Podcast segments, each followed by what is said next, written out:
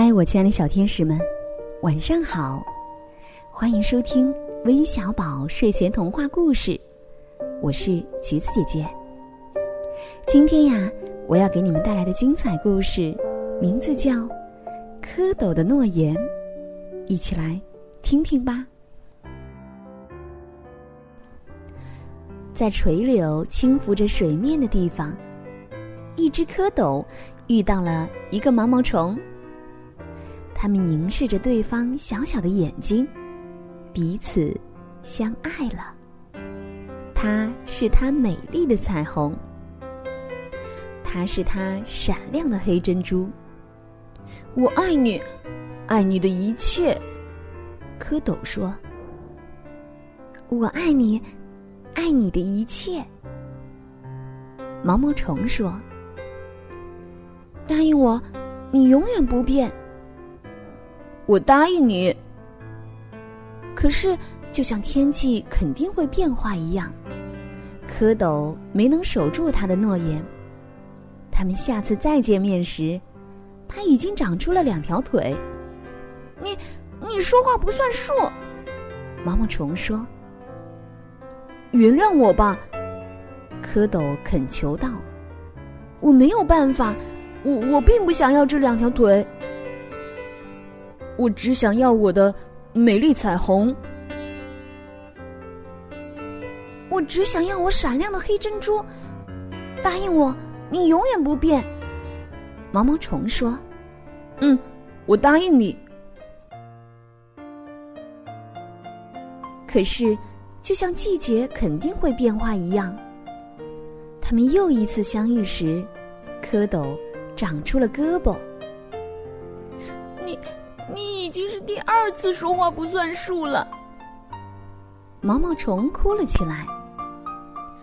原谅我吧，蝌蚪恳求道：“我我没有办法，我我并不想要这两只胳膊，我只想要我的美丽彩虹，我只想要我闪亮的黑珍珠，我我再给你最后一次机会。”毛毛虫说。可是，就像这个世界肯定会变化一样，蝌蚪没能守住他的诺言。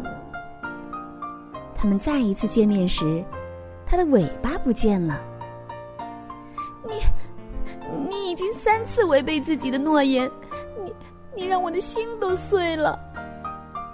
毛毛虫说：“可你还是我的美丽彩虹啊。”蝌蚪说。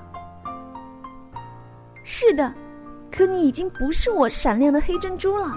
再见。他爬上柳枝，哭啊哭啊，一直哭到睡着。在一个温暖的月夜，他醒来了。天空已经变了，树木已经变了，所有的东西都已经变了，除了。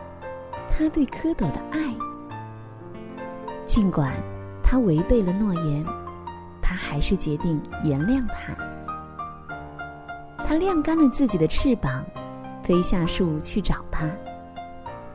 在垂柳轻拂着水面的地方，一只青蛙正蹲在一片树帘上。请问，你看到我那闪亮的黑？可是，没容他来得及说出“珍珠”两个字，那只青蛙一跃而起，一口把它吞了下去。然后，他继续在那儿等着，深情的想着他的美丽彩虹，想知道他去了哪里。亲爱的小朋友们，今天的故事就到这里啦。最后，让我们一起来听听，都有谁点播我们的故事呢？